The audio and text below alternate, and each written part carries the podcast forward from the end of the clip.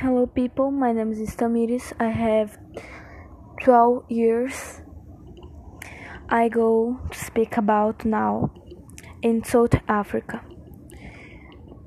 Men in Ndebele tribe often gave their wives jewelry made of metal rings.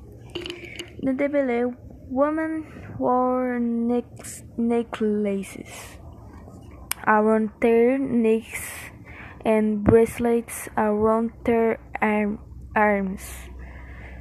Rings here, even worn on their legs, their rings showed worthy a woman with many rings had a richer husband. In the past, women only, only took off the rings in their husband own husbands died.